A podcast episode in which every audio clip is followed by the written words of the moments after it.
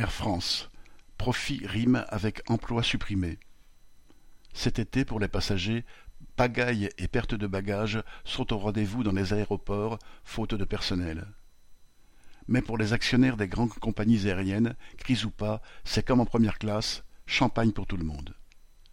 Les chiffres que viennent de publier Air France-KLM, Lufthansa, Finnair, Turkish Airlines notamment, indiquent qu'après avoir connu deux années de trou d'air dû au Covid, sa compagnie dégage à nouveau des bénéfices. Dans le cas du groupe Air France, ceux-ci atteignent 324 millions d'euros au deuxième trimestre. Du coup, la capitalisation boursière des compagnies citées a retrouvé, voire dépassé son niveau d'avant la pandémie.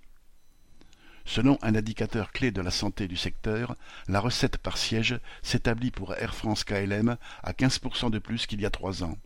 Il y a pourtant 18% de passagers en moins, car si le trafic a triplé en un an, il n'a pas tout à fait retrouvé son niveau d'avant Covid. Le groupe n'en affiche pas moins un bénéfice avant impôt équivalent à celui de 2019.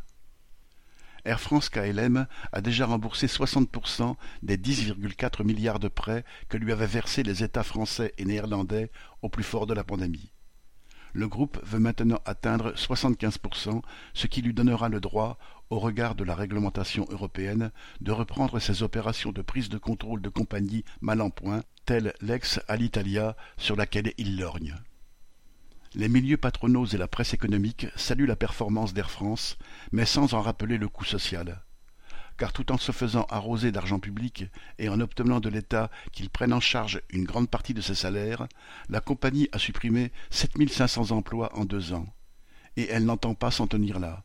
Elle veut maintenant pousser vers la sortie 300 salariés des escales d'Orly et de Marseille. Malgré ses bénéfices Oui, et pour en accumuler toujours plus. Correspondant Hello.